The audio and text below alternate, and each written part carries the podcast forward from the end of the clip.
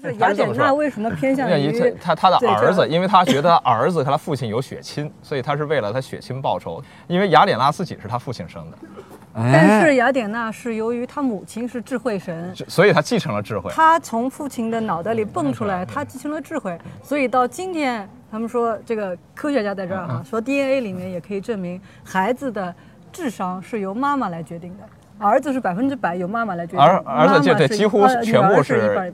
几乎全部是由妈妈决定的，呃，女儿是一半儿一半儿，因为是那个爸爸那个染色体是 XY，如果生了儿子的话，他就把 Y 染色体给了这个儿子，对呃妈妈的那 X 那个染色体女的是俩 X 两 X，但是这 Y 染色体是一个残缺的，实际上是一个残缺的。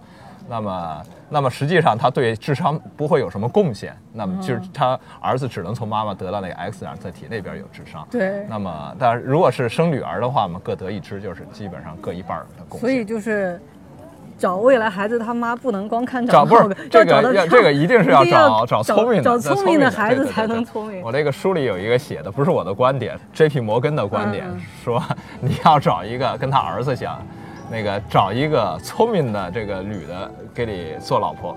对我们，我们男士表示同意，表示服气，服气，应该的。你们去找聪明的，我我去找好看的。不是那个嗯，J.P. 摩根的讲的是又聪明又好看，而且是说法是这样啊，你要找一个又聪明又好又好看的，这个可能性呢，比你找到一个只好看不聪明的要要高一些。为什么呢？因为呢，聪明的人才会欣赏聪明的人。哦，哎哎这个有哎意，思，这个有意思。这家伙互相吹捧的是吧？走了走了